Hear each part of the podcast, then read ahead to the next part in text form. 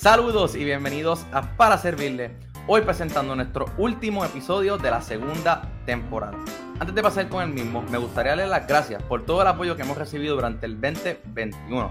Estamos muy motivados para el 2022 y los exhortamos a que estén pendientes durante el mes de enero al estreno de nuestra tercera temporada. En este nuevo episodio, dialogué con Johnny Ruyan, uno de los fundadores de, del proyecto Somos Más y también psicólogo de profesión. Con Johnny hablamos sobre Somos Más, sus cuatro proyectos de leyes que ya están radicados en la Cámara de Representantes y planes a futuro. Te invito a que conozcas más de Somos Más en todas las redes sociales y los apoyes con voluntariado, donaciones o simplemente regando la voz y compartiendo sus videos. Como siempre, les recuerdo que nos pueden seguir en todas las redes como para servirle .pr, donde compartimos noticias y eventos también sobre las diferentes organizaciones de lucro aquí en Puerto Rico. Adicional, los exhorto a que visiten nuestra página web que lanzamos durante el mes de noviembre para servirlepr.com, donde están todos nuestros episodios. Aprovecho para desearles una feliz Navidad y un próspero año nuevo. Muchas gracias y pasemos ahora junto a Johnny Ruyan de Somos Más.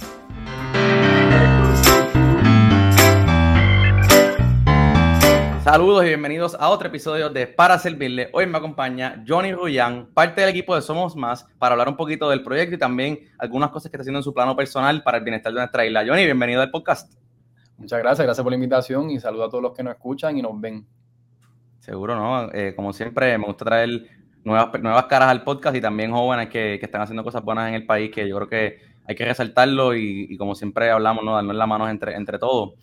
Me gustaría, ¿verdad? Antes de empezar a hablar un poquito de, de Somos Más, de este proyecto que, que, comenzó hace unos meses aquí en la isla, eh, ¿verdad? Preguntarte la pregunta que yo siempre le hago a todo, a todo el mundo en el podcast, ¿no? Que es un poquito de, ¿verdad? Saber qué es para ti el servicio y, y la realidad que el, el, behind the question ahí, ¿no? Como decimos en inglés, es motivar a la gente a que se den cuenta que servir, ¿verdad? Es algo que podemos hacer todos los días. Eso que para ti, claro. para Johnny, es el servicio.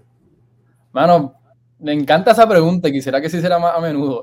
para, mí, bueno. para mí el servicio es que la felicidad de otras personas sea la tuya propia, ¿verdad? Algo, algo tan sencillo, ¿no? Como que para mí de, de ahí es que nace y la, es lo que le da sustancia a la frase que dar es recibir, porque literalmente cuando uno da y hace alegre a, a otra persona, pues eso, esa alegría se vuelve la tuya propia. Eh, ¿verdad? Por esa empatía, por esa, ¿verdad? Como seres humanos estamos programados para ser seres sociales y, y creo que el hiperindividualismo es como algo contrario a nuestra naturaleza. Eh, cuando la mayor felicidad se obtiene a través de, de, pues, de servir. Realmente yo creo que, ¿sabes? Recuerdo los mayores momentos de satisfacción en mi propia vida y han sido ayudar a alguien a que logre algo grande o, y lo celebramos en conjunto. Este, claro. Así que nada, para mí eso es servicio.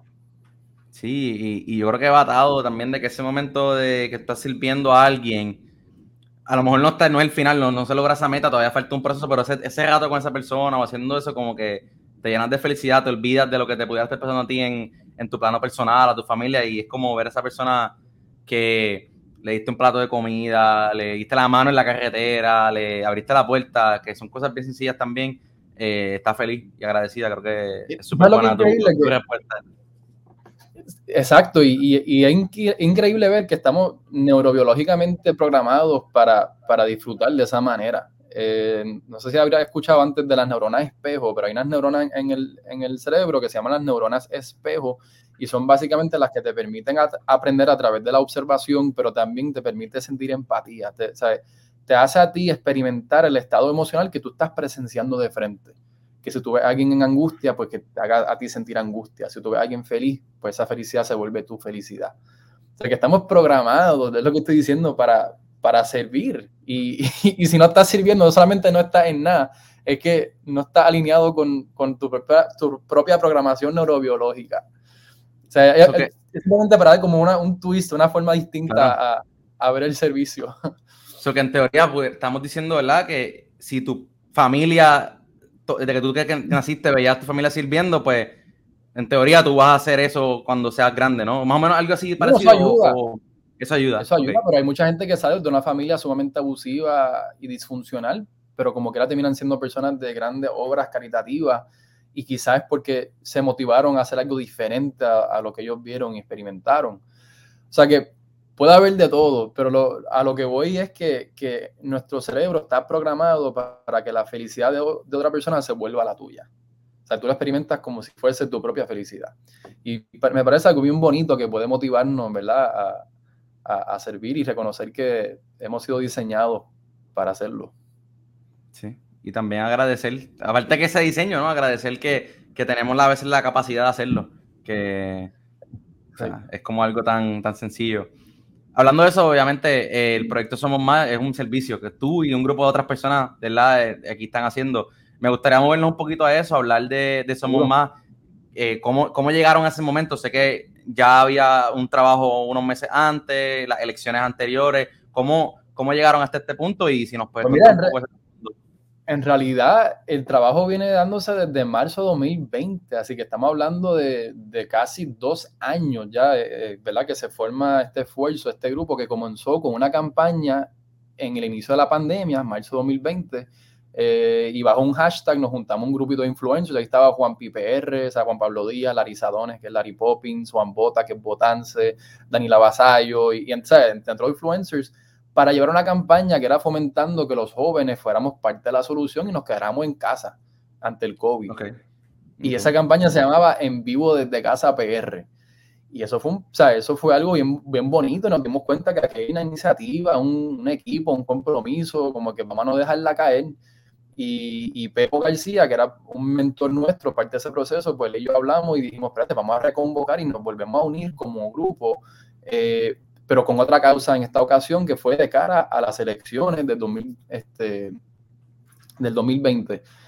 Y, y, ahí se forma la campaña Saca y vota los fomentando que los jóvenes se inserten en el proceso electoral, que luego se convirtió en la campaña Vota y Saca, los que fue la segunda ¿verdad? parte de esa campaña de dos fases, que ya era fomentando que ya te inscribiste, ahora vamos a votar con conciencia, vamos a votar ¿verdad? Por candidatura, vamos a votar, eh, llevar nuestra indignación a la urna este, y, ¿verdad? incentivar que los jóvenes seamos partícipes en los procesos políticos del país, más allá de la protesta. eso, está, eso es bien importante, es necesario, pero vamos a también emplear ¿verdad? Este, nuestra voluntad en esta, dentro de la maquinaria, aunque no estemos de acuerdo con ella, vamos, vamos a hacer nuestra parte.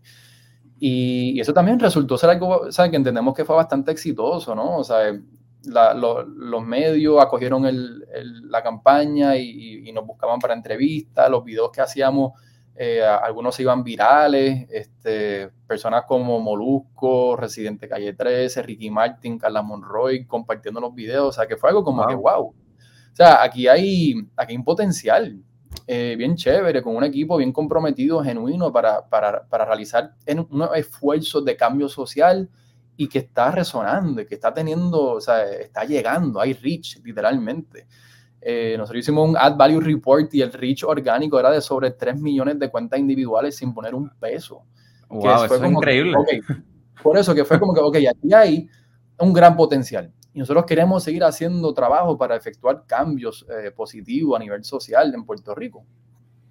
Pues el, sueño siempre fue, vamos a crear una organización tipo sombrilla eh, que como hemos hecho hasta ahora, pues atiende distintas causas en distintos momentos a través de campañas y hashtag y no sé qué. Pero vamos, o sea, en vez de que sea un hashtag, pues vamos a ponerle un nombre, como una umbrella.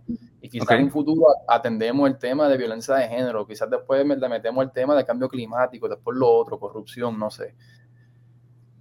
Pues en ese brainstorming, ¿verdad? Hasta luego ya de las elecciones que estamos como que en descanso, pues en esas conversaciones surge como que, espérate, pero ¿por qué? ¿Por qué limitarnos a simplemente hacer una campaña?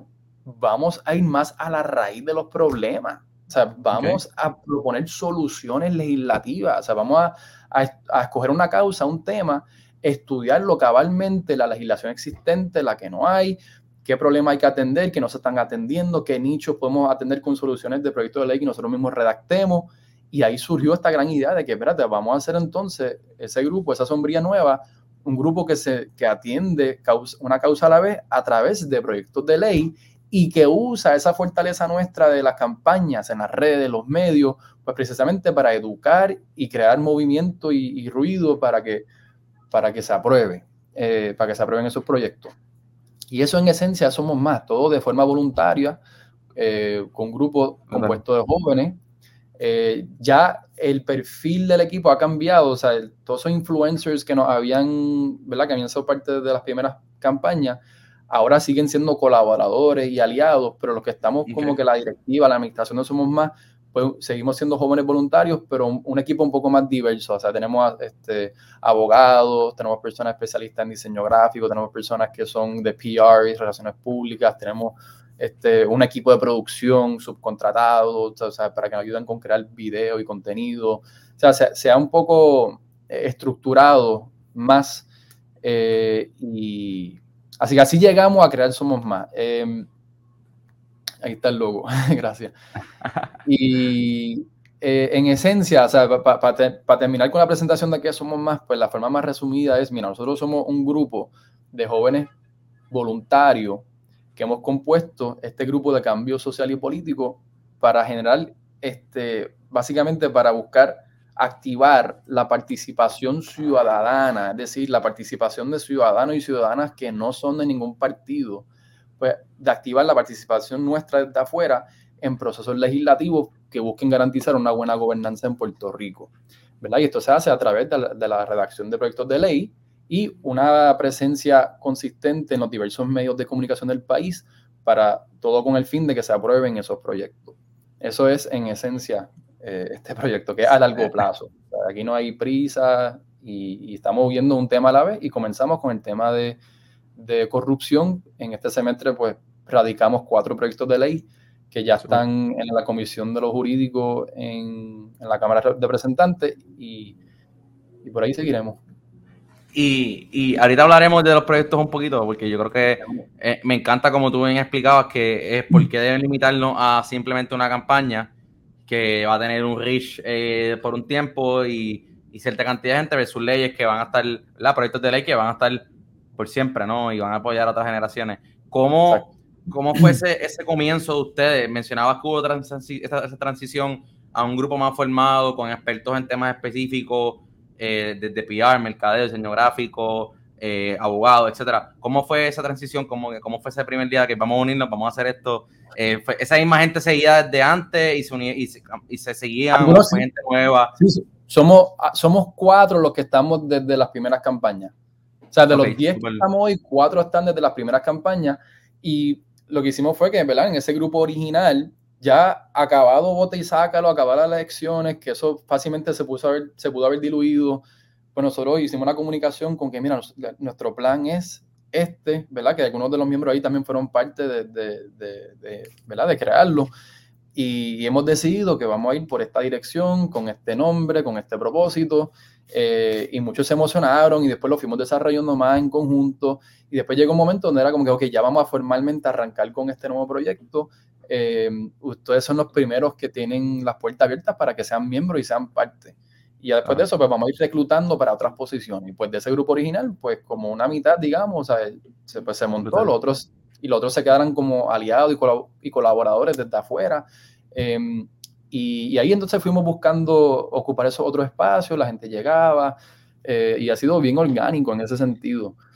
Y, y, ahí arrancó un proceso de nueve meses de nueve meses de cocinar esto totalmente callado. O sea, solamente los que éramos de ese grupito sabíamos lo que estábamos haciendo, porque no queríamos que nadie ah. se enterara hasta el día en que presentamos los proyectos de ley. O sea, no queríamos que nadie, ni siquiera, de, la legislación, de otros partidos, que nadie eh, supiera de, de, esto hasta el día de lanzamiento que lanzamos y anunciamos todo de cantazo. Y ahí fue que entonces empezamos a tener las reuniones con legisladores para buscar su, ¿verdad? Que se que la auspicien, que se, y que se monten como autores, que fue un proceso súper hermoso, ¿sabes? De ver, eh, ¿verdad? Uno pensaría que eso debe ser algo, pues, este, un backtrip, ¿no? Como que meterse en el proceso de cabildeo, sentarte con legisladores, eh, pero la uno aprende un montón y, y, ha sido bien lindo por el approach que teníamos de estar bien abierto a sentarnos con quien sea y ver la, la, disposición de distintos legisladores para, para, para, unirse en algo que está el del partido contrario, pero yo también creo que esto hay que pasarlo, así que yo me monto, cuentas conmigo y, y que cada cual dé su feedback, eh, ¿verdad? Este, todo la expertise que tienen de estar trabajando por años en ese mundo, o sea, que eso es un mundo que tiene sus propias reglas hasta cierto punto y pues fue bien provechoso como que tú ver el punto de vista de todas estas personas de distintos partidos y tú estás ahí, ¿sabes? Fue, fue una experiencia sumamente interesante, pero el punto es que, que pues así fue que llegamos em, hasta a, a, conformar ese nuevo equipo, sí. Y, me parece bien interesante los nueve meses porque yo creo que a lo mejor la gente sabe ah, porque no quieren decirlo nada. Yo creo que hay un factor de como transparencia, ¿no? De que todo el mundo se entera a la misma fecha, no venía de otro partido a, a llamarlo a ustedes para buscar cómo poder, o sea, tener, tratar de mantener, ¿verdad? Un, un, un, terreno de juego equitativo para todo el mundo y cuando empezaran a hablar, en los proyectos, pues la gente viera que era. Eh, con transparencia, con. Con un trabajo duro de ustedes. Exacto, porque o sea, nosotros, y está nuestro código, nuestro código de valores, sea, como si fuese un mandamiento, o sea, aquí, aquí no se trabaja ni en lo mínimo con favores políticos, con, con quid, pro quo, donde yo te hago un favor para que tú me devuelvas otro favor, es el famoso inversionismo político que tiene trancado a Puerto Rico y, es la mayor fuente de corrupción en Puerto Rico, que muchas, los contratos que se dan como para devolver favores, ¿no? Em, por ejemplo, pues nosotros la, interacción que tenemos con legisladores muy firmemente es única y exclusivamente para presentar proyectos, dialogar sobre ¿verdad? sus méritos y, la, y, la. Y, nivel en que van a auspiciar o no los proyectos. Y que si un legislador decide auspiciar los proyectos como lo han hecho, no, no, no, va, no puede esperar nada de nosotros. O sea, no va a haber ninguna recompensa, ni favor, ni, tú sabes, es, es puramente...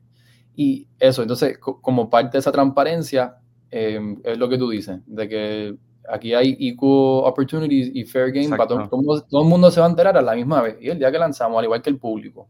Y nada, no se habló con nadie de ningún partido ni, ni en la legislatura eh, a puerta cerrada antes de, ese, de esa proyección pública.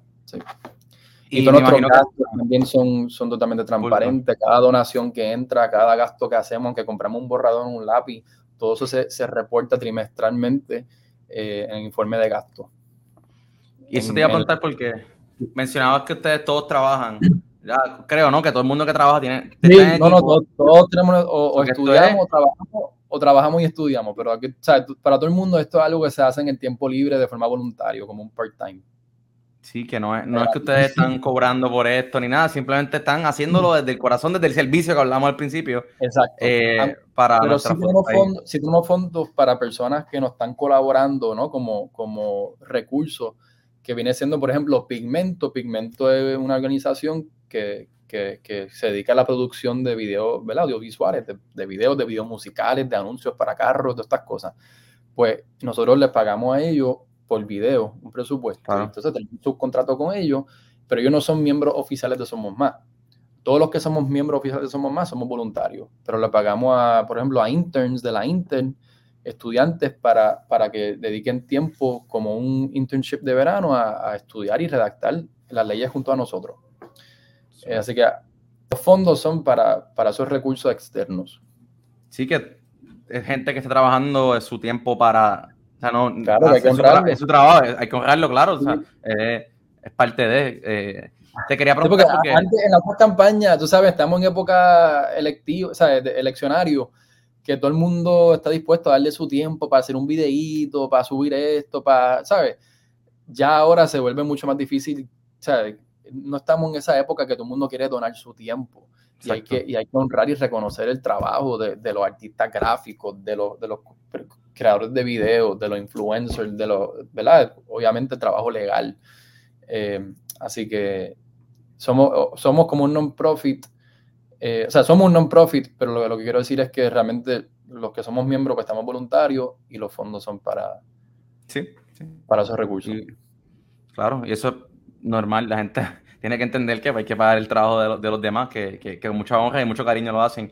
Hablabas de las campañas y yo creo que me, gustaría hablar un poquito de eso porque algo que me parece que ustedes y con los otros, con Somos Más y con los proyectos de antes hicieron súper bien, ¿no? Y hablabas del reach, es, es un maximizar los medios digitales, ¿no? Cuán, yo creo que todo, casi todo lo que ustedes hacen, ¿no? A través de medios digitales, ¿cuán importante ha sido eso? ¿Cómo ustedes ven ese medio digital para educar a los jóvenes, para llevar el mensaje? ¿Cómo, cómo lo ves? Mano, es, la, es la clave, porque si estamos hablando aquí de, legislación, que Somos Más se dedica a presentar soluciones a nuestros problemas más grandes como la corrupción, eh, mediante unos proyectos de ley para que se conviertan como en ley, eh, la verdad del caso es que esa ley no es otra cosa que letra muerta, a menos que haya en la cultura que entienda el valor de esa ley. Entonces, ¿sabes? Eh, eso es así. Entonces nosotros, nosotros tenemos un, o sea, nuestros esfuerzos e, es, igual de grande, es igual de grande la cantidad de tiempo y esfuerzo que ponemos en educar que en, que en redactar los proyectos de, proyectos de ley e ir a, básicamente reunirnos con legisladores para que se aprueben, que conlleva mucho tiempo y esfuerzo, pero que ponemos igual de cantidad de, de, esmero en educar, principalmente a través de, de estos videos que yo que sé que que las tienes por ahí, que son este, videos educativos, donde hacemos un video como si fuera un cortometraje por cada proyecto de ley. Que si el primer proyecto de ley es la que prohíbe el atornillamiento en Puerto Rico, donde se pasan empleados públicos de puestos de confianza a puestos de carrera sin, sin el escrutinio debido, eh, para que sobrevivan el cambio de administración cada elección y mantienen su propia gente en el gobierno sin que sufran el cambio pues para prohibir eso, pues hicimos un proyecto de ley. Entonces, para eso lo acompaña un video educativo donde tenemos actores, el equipo de producción, guion, y se hace un videíto hasta entretenido que te muestra el problema para terminar diciendo, ok, pues para esto tenemos una solución y este proyecto de ley que ya está en manos de tus legisladores. Solo falta que creamos todo el impulso para aprobarla.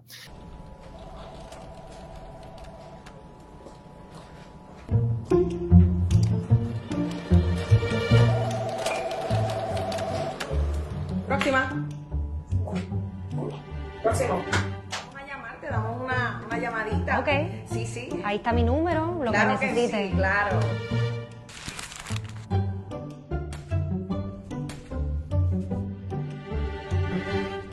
Estoy más que preparado y con muchas ganas de trabajar con ustedes. Por supuesto, y con estas credenciales, usted es el candidato perfecto para este puesto. Si te soy sincero, no ha sido nada fácil día y noche trabajando, estudiando, con dos hijos. Tacho, te podrás imaginar. Eh, nosotros nos estaremos comunicando con usted, señor Negrón. Eso sería. Sí, claro que sí, le enseño la puerta ahora mismo. Bueno, pues muchísimas gracias por su tiempo, se lo agradezco.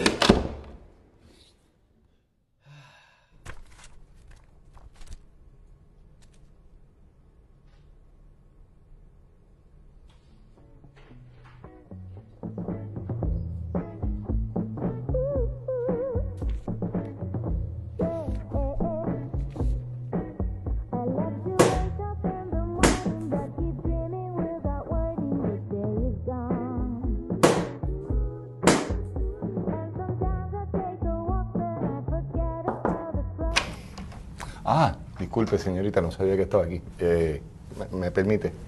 Sí, sí, sí, haz lo tuyo. Eso que acaban de ver. El dichoso atornillamiento ese, donde empleados de confianza son pasados directamente a puestos de carrera en el gobierno de la talla o no.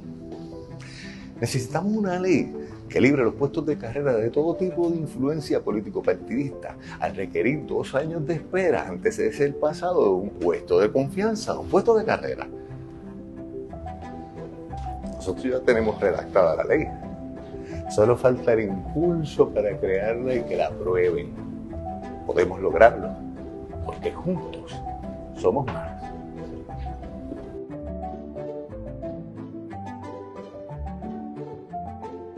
Así que, en esencia, necesitamos, o sea, esto no funciona si, si somos una mayoría de personas que reconocemos cuál es el problema y valoramos esta solución que, queremos que se, ¿verdad? que se apruebe en la legislación, porque si, si, ¿verdad? si, si la población, una cultura no, no comprende el problema ni el valor de esa solución, pues no la va a defender.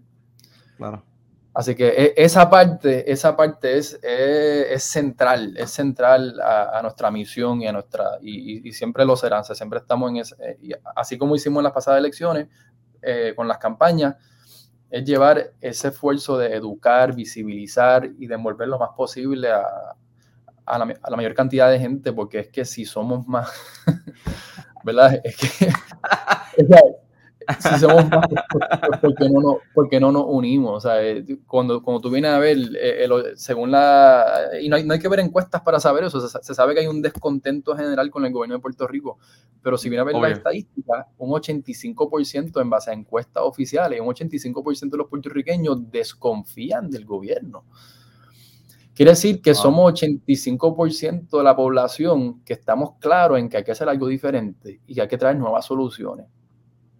Y, el espíritu de Somos Más es reconocer que, que hay cosas bien básicas y obvias que esa mayoría estamos todos de acuerdo. O sea, ¿quién puede estar en desacuerdo con que hace falta un gobierno limpio en Puerto Rico? Nadie, somos, más, somos más los que queremos un gobierno limpio en Puerto Rico, pues si somos más los que queremos eso, hay que reconocer que si nos juntamos, somos, o sea, vamos a vencer, vamos, vamos a, a, lograr lo que queremos. Así que ese es el espíritu de Somos Más, de que hay cosas bien obvias donde todos y todas y todos podemos decir, somos más los que queremos proteger la tierra de Puerto Rico, somos más los que queremos garantizar una buena educación para nuestros hijos y hijas en Puerto Rico, somos más los que merecemos un gobierno limpio.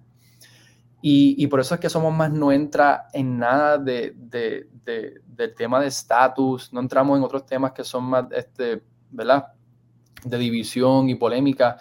Eh, ¿verdad? Nos estamos enfocando en cosas muy obvias, que, que, que, ya está más que claro que somos una mayoría que queremos atenderlo, pero no se está atendiendo en ciertas áreas y ahí estamos proveyendo unas soluciones concretas en forma de proyectos de ley. Y lo que queremos es que se aprueben esos proyectos de ley. Y por eso... ese, es el fin. El fin no es operar como un partido político. El fin no es llegar a ser algún día un partido político, ni financiar campañas, ni aspirar nosotros a escaños políticos que hay, que hay. Entonces, ahí viene la parte que te hablaba ahorita de, ok, hicimos el, como si, si la gente todavía no, no, lo entendiera, básicamente hacer el proyecto y, y, van a hablar con los legisladores para que ellos lo vean y al final del día ese proyecto pase a Flor y voten por él, aunque no haya sido un proyecto de ley de ningún partido, pero vino aparte de ustedes y ellos lo apoyen, y lavar y al final del día lo veamos. Eso, eso, eso es básicamente. Exactamente. Y, y, ese, eso se llama un proyecto por petición. Proyectos por petición son proyectos de ley que se redactan desde afuera de los partidos y la gente va y le hace la petición a algún legislador o partido, mira, por favor, radica esto por nosotros. Pero ¿qué pasa? Que en ese proceso ese legislador, puede decidir pasarlo como un proyecto por petición eh, sin coautoría de nadie, sino que simplemente lo que yo somos más y, son ellos los que lo quieren. Yo simplemente lo estoy canalizando. Versus que ese legislador o legisladora decida, espérate, esto me gusta, yo me voy a sumar en este proyecto como coautora o como coautor, que le da mucho más peso y un poco, y, eso, y eso también jala todos los votos de esa delegación, que si es, ¿sabes? Si, si es, si es Denis, vamos a decir que, que un popular se monta como coautor, pues todos los otros populares de ese cuerpo legislativo, pues también eh, hay mucha más probabilidad de que ellos también eh, se sumen sus votos para, para, ese proyecto. O sea, esa es la estrategia de, de, de política que ocurre. Claro. Pues, ¿qué pasa? Que, que, que, en la historia de Puerto Rico, ¿verdad? Nuestros proyectos son proyectos por petición porque somos, no somos un partido, sino que somos ciudadanos que los redactamos desde afuera y queremos que ustedes lo sometan. Pues, ¿qué pasa? Que nunca en la historia de Puerto Rico eh, se ha tramitado, o sea, se ha aprobado un proyecto, no, ni siquiera radicado, o sea, entrado al trámite legislativo para que sea sujeto a voto y, vistas públicas, etcétera. Ni siquiera ha entrado, eso se llama radicar, no se han radicado nunca en Puerto Rico un proyecto por petición que tenga la coautoría, es decir, que se montan legisladores como, como que este es mi, o sea, yo respaldo este proyecto, yo lo presento a mi nombre. Nunca se ha hecho uno que tenga la coautoría con más de dos partidos representados. Y nosotros estamos súper contentos porque, ¿sabes? Somos más, la, la, idea como que funcionó, porque es que es un llamado a la unión. Pues, ¿qué pasa? Nosotros se, acaban de erradicar cuatro proyectos de ley, nuestros cuatro proyectos de ley, tres de ellos con la coautoría de cuatro partidos. ¿Sabes? El doble, y, y con tres, y, no uno, tres proyectos con cuatro partidos montados. Que, no sabes, estamos súper satisfechos con eso y, tenemos mucha fe de que, de que vamos a seguir, ¿verdad? Y vamos a darlo todo para seguir logrando ese espíritu de unión, porque hay que trascender esas divisiones dentro de la Asamblea Legislativa. nuestra mayor meta con la campaña Vote y Sácalo era propiciar que precisamente existiera un cuerpo legislativo más diverso y se logró. Hay ocho legisladores que no son rojos ni azules. Y ahora en esta ocasión venimos no a decir que no vamos a trabajar con rojos y azules, sino que no, vamos a trabajar con todo el mundo. Y, y qué mejor momento que ahora que el terreno está fértil porque hay más diversidad y vamos a buscar unirnos en cosas bien puntuales, obvias, que, que, que, que todos queremos que cambie. Eh, en este caso, pues lo, por los cuatro proyectos de anticorrupción. Ha mencionado los cuatro proyectos, yo sé, yo lo tengo aquí más o menos, eh, uno de los más obvios que yo creo que es algo que todavía no sé ni por qué existe, pero es, el, proyecto en específico de donaciones en efectivo, que yo creo que eso es algo como tú bien decías, es algo que es como obvio. Eh, no, y mira, y mira, ahora tenemos todo grabado en la cabeza, la imagen de Ángel Pérez pasando dark money, un sobrecito con cash así debajo de la mesa en el carro. Eh, eh, eso es, ¿sabes? Ah, las leyes hoy en día no, están haciendo lo que pudiesen estar haciendo para evitar eso. ¿verdad? Ese caso de él, pues sí, fue ilegal, pero, pero el proyecto que nosotros estamos, este, que, que ya, ¿verdad? Que estamos empujando en la legislación, lo que hace es que prohíbe que las donaciones a campañas políticas sean en cash. ¿verdad? Em, ¿Por qué? Porque hay una cantidad legal por año por cabeza, o sea que cada persona por año tiene una cantidad que son 2.800 pesos que tú puedes donar a, una, no sabía eso, A, una, candidatura política. ¿Qué pasa? Que el cash es permitido, quiere decir que yo puedo darte un cheque de 2.800 pesos, eso está registrado con nombre y apellido, que yo te di esa cantidad y no me pasé los límites, te di 2.800, pero por acá en cash te doy 10 mil más. Y eso no queda registrado porque no es trazable, porque es cash. El problema con el cash es que no es trazable, así que abre la puerta a que las personas donen mucho más que el límite anual. Ese es el problema. O sea, la esencia del proyecto no es necesariamente sacar el cash, que es un tema aparte, ¿verdad? no, del todo beneficia a los partidos minoritarios, porque hay muchas personas que lo que tienen para donar son 20 pesos y no tienen cuenta de banco, no tengan TH móvil y quieren donarle para que María Lourdes saque a senadora, tú sabes. Y, y, eso se puede permitir, pero entonces lo que estamos abiertos a la enmienda de que sea un cap de 50 o 100 pesos cash. O sea que hasta 50 o 100 puede está bien y ahí, ahí, no se perjudica a esa gente. Pero si logramos que, que otras personas no estén donando pues le bajo la mesa cantidades que rebasan el límite anual de 2.800. Ese es el problema. Así, que, es volver las donaciones trazables. Las que son mayores de 50 a 100 pesos, pues tenemos que poder trazar con nombre y apellido. Y ahora mismo eso en Puerto Rico no pasa.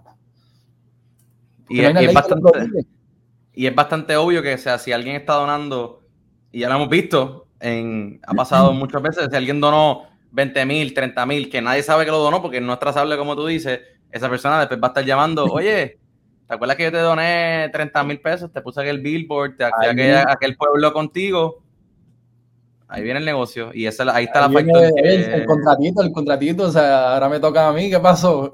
Exacto. y no puedes tratarlo porque no sabes que esa persona le dio chavo y no puedes ver un log que diga Pedro López le dio tanto a tal persona. Exacto. Pues ese es el famoso quid pro quo, inversionismo político. Déjame invertir en este candidato para que salga electo para que después me, devuelva dividendo en favores políticos.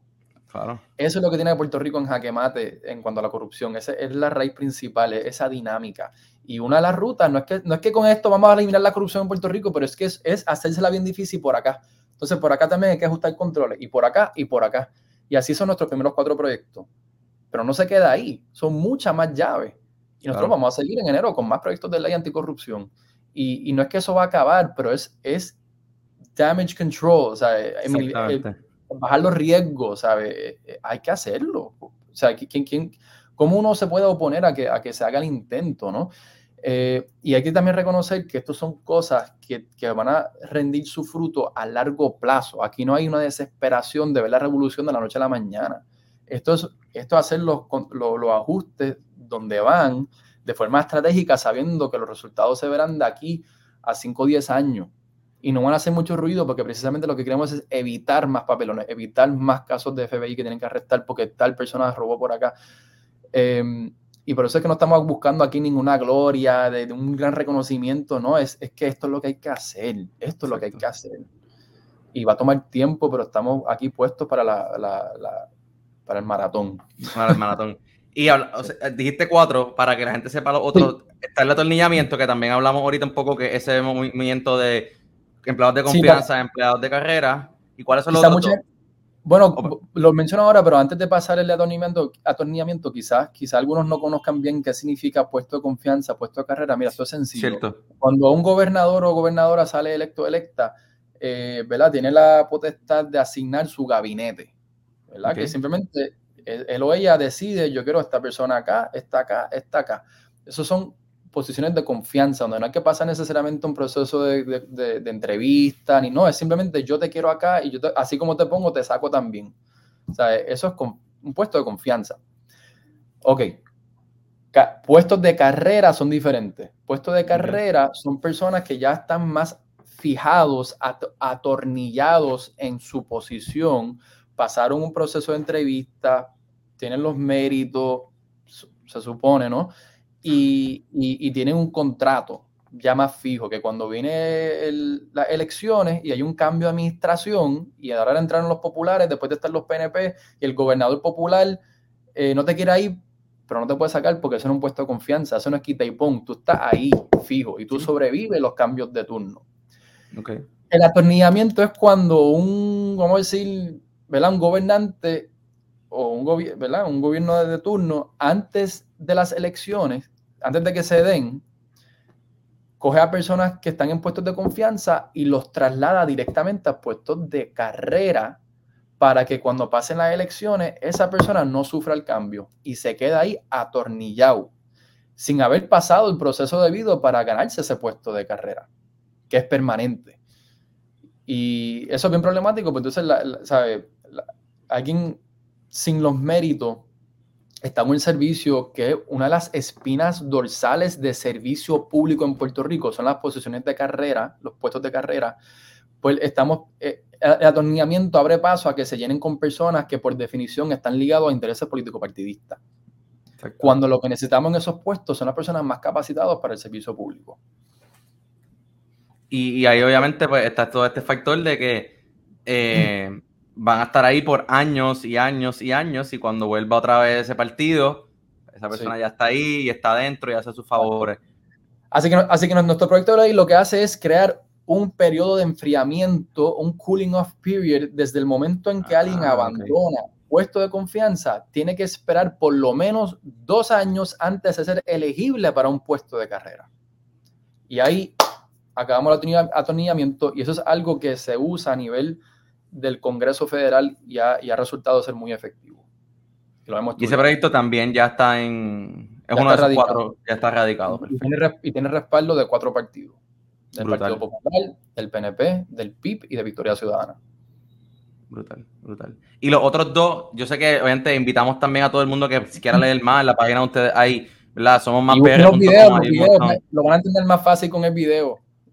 Pero hay dos, hay dos más también importantes, o que hablemos un poquito de esos dos también. Sí, mira, el otro, el otro viene siendo una copia casi exacta, o sea, atemperada a, Puerto Rico, de lo que a nivel federal se conoce como el Hatch Act.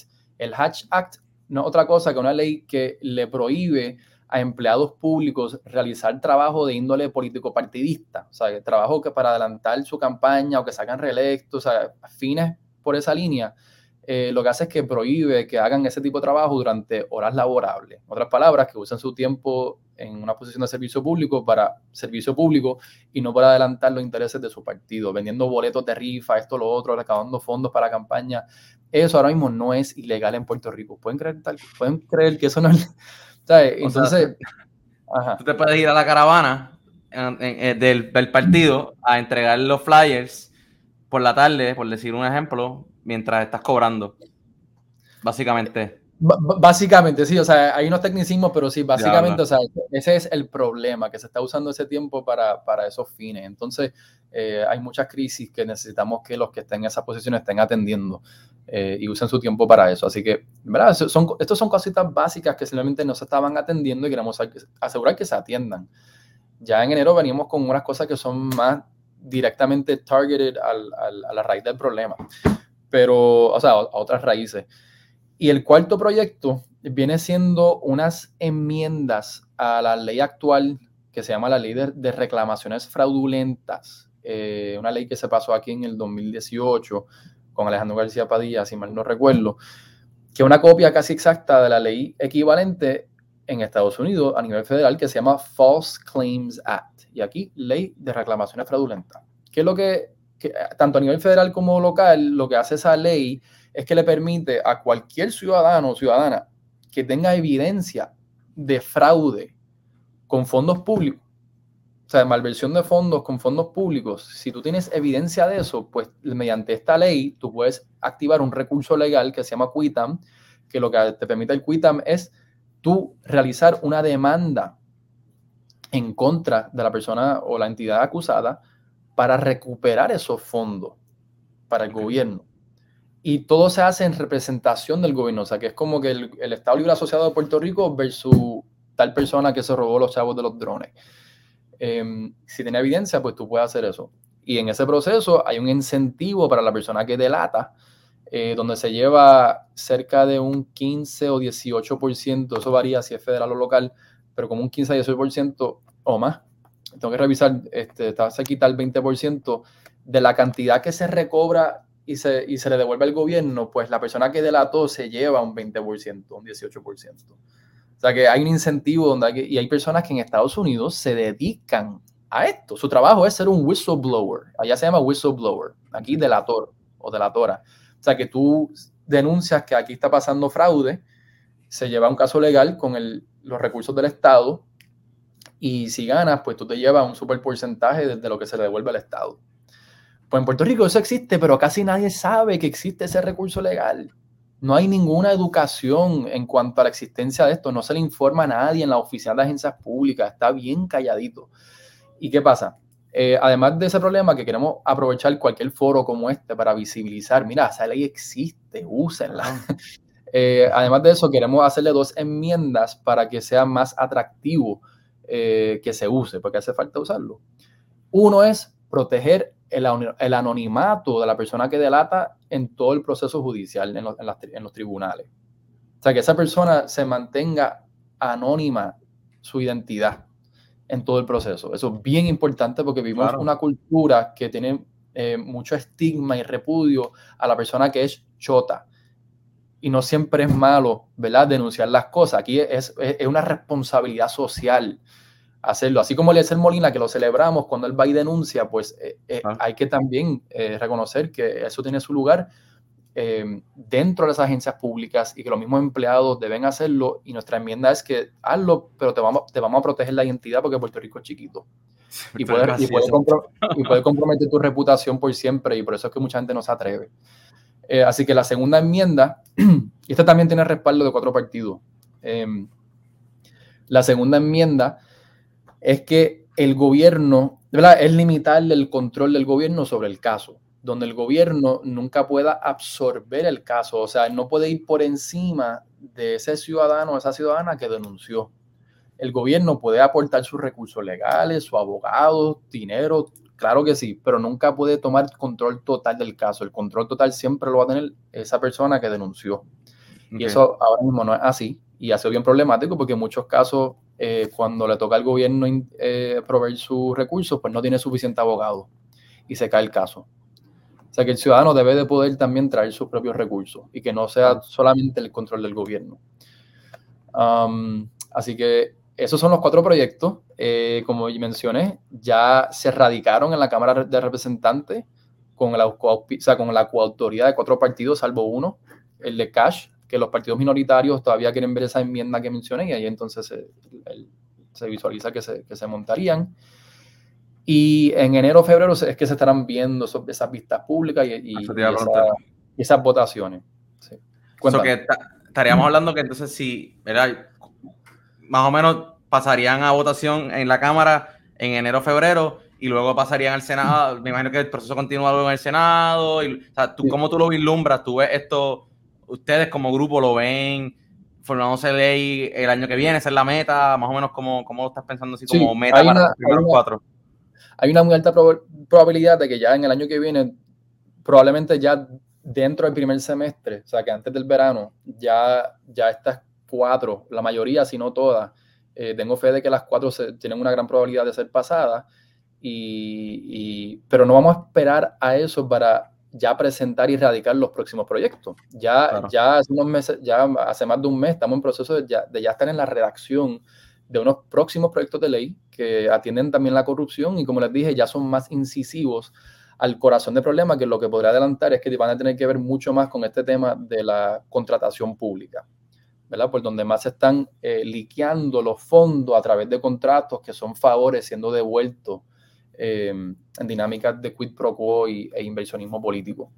Así que ya eso en enero pueden esperar que vamos a estar anunciando nuestros próximos proyectos y mientras a la vez estamos trabajando con el trámite de lo que ya se habían radicado ahora. Claro.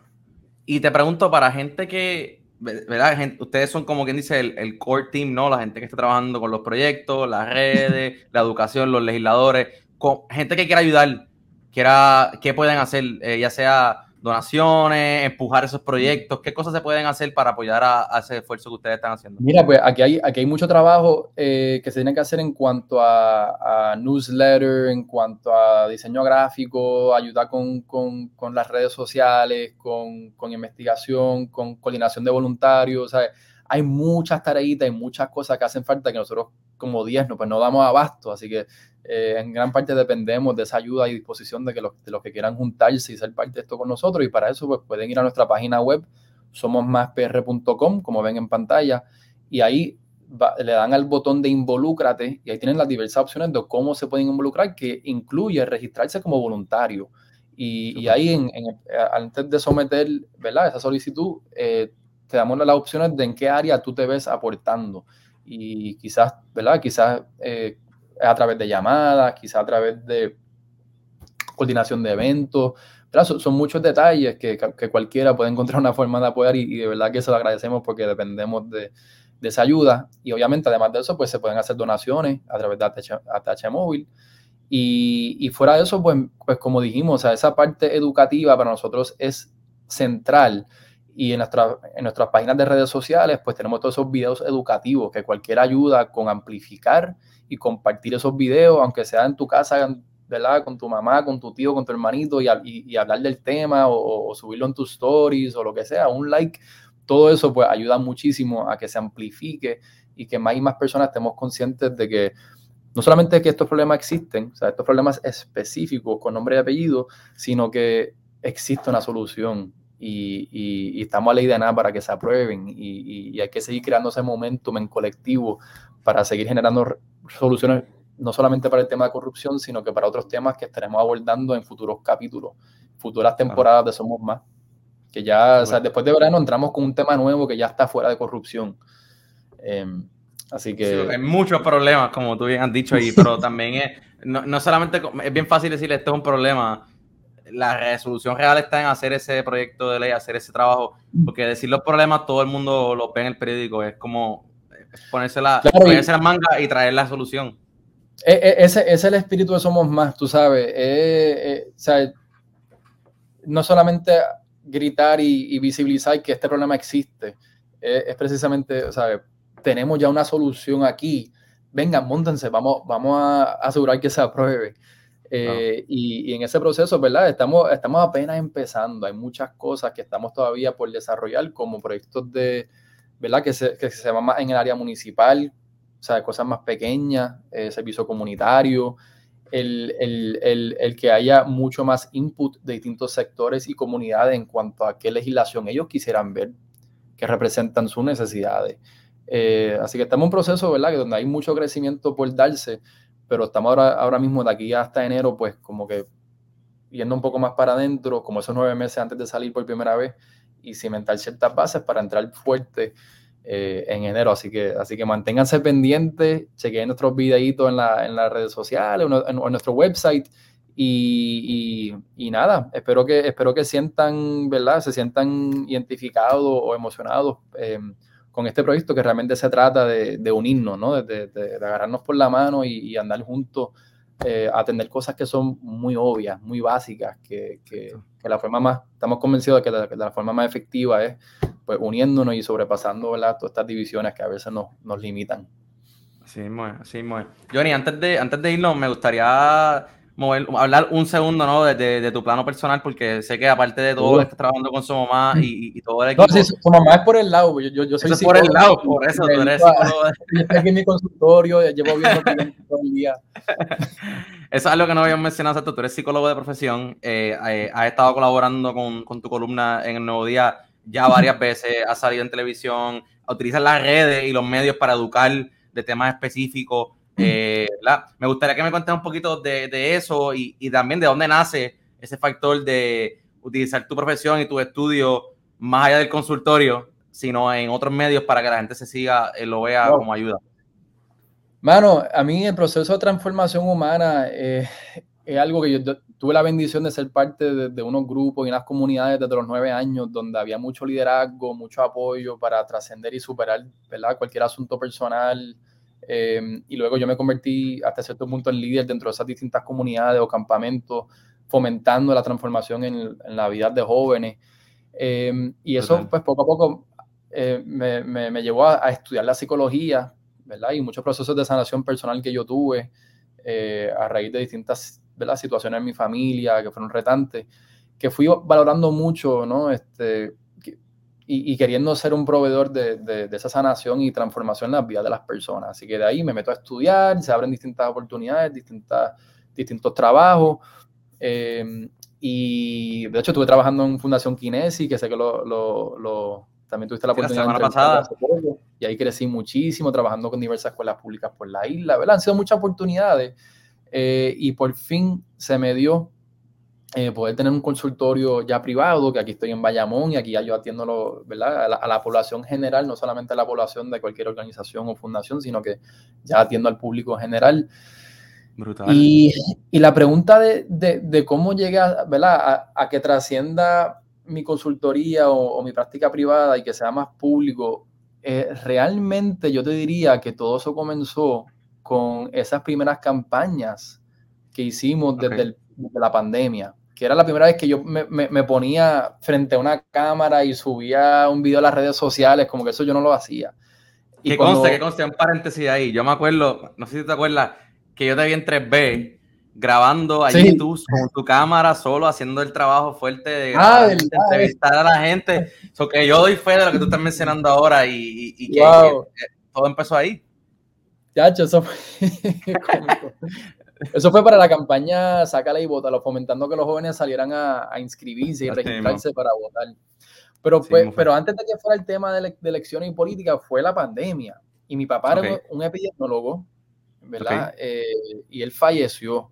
Y, y los meses, unos meses después de eso, estalla la pandemia. Y, y, él muchas veces era una de las voces cantantes en cómo liderar los esfuerzos para, para, para atender la, la, epidemia y pandemia que llegaban a Puerto Rico y ante su ausencia, em, y yo estoy en un proceso de duelo, pues yo, me, yo sentí algo revolcándome internamente que no podía tolerar lo que yo estaba viendo, ¿no? O sea, desde los comentarios del pasado secretario de salud que empezó a decir que eso no iba a llegar a Puerto Rico porque no hay vuelos directos de China a Puerto Rico, después llega aquí y vi el mal manejo y, y, ante la ausencia de mi papá yo no podía, o sea, no podía quedarme callado, y yo sabía lo que claro. hubiese dicho y yo tenía mis propias convicciones y ahí fue que yo empecé a agarrar esto y a subir unos videitos en Facebook e Instagram. Y, vi que, que, resonó, o sea, que resonó, que, o sea, que hubo mucho refuerzo positivo de lo que yo estaba dando. Y eventualmente de ahí es que se me acercan para decir, oye Johnny, vamos a hacer una campaña este, dirigida a jóvenes y ahí es que yo contacto a distintos, distintos influencers, todos dijeron que sí. Y como ya teníamos un equipo con una misión de fomentar la protección por parte de los jóvenes, eh, pues ya me sentí más incentivado a, a seguir em, haciendo, siendo creativo, creando videitos. Y, y, por ahí nace, mano, no sé, por ahí, o sea, fue más que nada a través de estas campañas junto a, otro equipo que me sentí más en confianza de, ponerme creativo y, de, llevar el mensaje. Y pues eso naturalmente se ha ido evolucionando al punto de pues, tener la bendición y la oportunidad de, escribir columnas para Nuevo Día. Eh, y yo estoy súper agradecido porque ha sido todo, pues, trabajando con otra gente, que yo le daba share a sus videos y ellos le daban share al mío y, la, meta era que todos los videos que hicimos en conjunto se fueran viral. O sea, que fue un, fue un trabajo bien de equipo y a raíz de las campañas que, que empezamos en marzo de 2020. Y si puedes mencionarnos un poquito aquí, ¿dónde pueden seguirte a ti personalmente para que vean esos videos, para que vean esa columna también en tus redes? Yo las pongo en el video, eh, obviamente en la parte de abajo, pero también para que eh, las lean, porque hace poco estábamos hablando de la de la sesión de Ángel Pérez, que rápido salió. Siempre hay, siempre hay temas particulares que tú hablas y lo hablas de una perspectiva que cualquiera lo puede leer, cualquiera puede entender y cualquiera a la misma vez puede reflexionar ¿no? de lo que está pasando. Es la, idea, que, queriendo escuchar ese feedback, intento que sea ¿no? como que relatable, accesible. Eh, pues sí, este, las, las, columnas siempre las subo ahí en mi perfil de Instagram, eh, en Facebook también, en Instagram arroba Y-O-N-I latina, Johnny, Y-O-N-I latina, punto Fritz, F-R-I-T-Z, que ese es el, mi segundo nombre, por eso tengo la inicial de F. Así que Johnny. ¿Es tu segundo nombre? Sí. Yo siempre pensé que era como un apodo, como que. no, mano, eh, en verdad es un apodo en alemán para el nombre Frederick en alemán. Pero mi abuelo, a los veintipico de años, como a mi edad, decidió autonombrarse y legalmente se cambió el nombre, que era Wilhelm, y lo cambió a Fritz. Es como decir, cambiar tu nombre a, a, Pepo. Tú sabes, un apodo. Y lo hizo legal. Ajá, era como tipo, bueno, hago lo que me da la gana. Literal. Y, mano, yo, yo respeto mucho, yo respeto mucho a ese ser humano que fue mi abuelo y, ese nombre representa ese espíritu de él. Em, un, poco, un poco rebelde, un poco, confiado Y, claro de quién es él y cómo, ¿sabes? Así que, nada. Brutal. Una pregunta en Instagram, Johnny Fritz. yo, la, yo la, pongo, la pongo abajo para que la gente lo, lo, lo tenga, ¿no? Y, y aparte de ver que ahí todo lo eso más, también ver lo que tú haces, que yo creo que es súper importante. Y, nada, pues, quería preguntarte para cerrar ya, porque pues de casualidad, hablando contigo, este es el último episodio de este año, el último episodio de esta temporada. ¿Qué planes tienes para el 2022? ¿Qué, qué, la, qué, qué retos o qué metas quieres quiere, lograr el año que viene? Ya hablamos de Somos Más, pero algunas tuyas o hasta de mismo Somos Más que quieras mencionar. Wow, este... Esa no, esa no te la envié. no, mira, quiero reamoblar mi apartamento, sentirme más cómodo en mi apartamento. Eh, yo, quiero ver, yo quiero ver a Somos Más arrancar como nunca antes, ¿verdad? Con, con, con, con, la aprobación de los cuatro proyectos que ya se radicaron, más todos los nuevos que vamos a traer, que, se, que, sea, que yo pueda sentarme en el verano 2022, mirar para atrás y ver que ya, que ya se aprobaron eh, una diversa cantidad de leyes que nosotros como ciudadanos y nosotros como grupo, ¿verdad? Fuera de, los partidos pudimos, pudimos lograr. Y así, Dar ese mensaje y mostrar contra que nosotros podemos, si nos organizamos, si nos unimos, no hace falta ser partido político y podemos aprobar todas estas leyes que lo que van a hacer es frenar la corrupción en todas estas áreas que no se estaban atendiendo.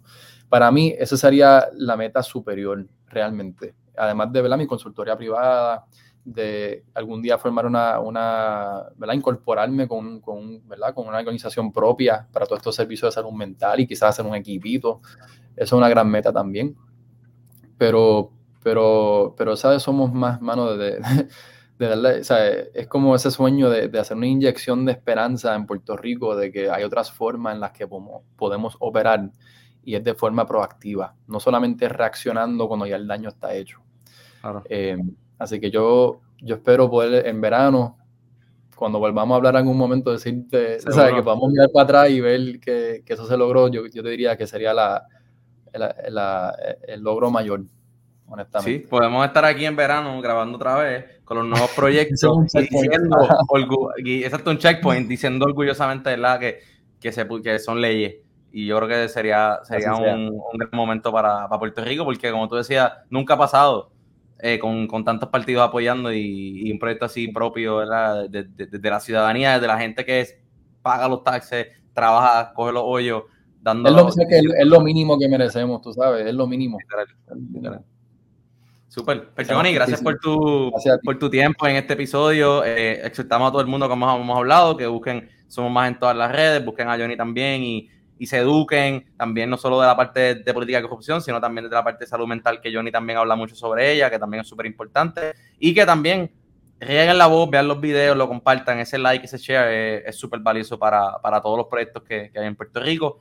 Y aprovecho a todos, ¿verdad? También para darle gracias por sintonía en otro episodio de Para Servirle. Nos pueden buscar en todas las redes como para servirle.pr. Johnny, muchas gracias. Un, un, honor estar aquí, gracias por la invitación y aquí siempre para servirle. Así mismo es, ahí está el gran cierre como siempre. Muchas gracias y aquí para servirle.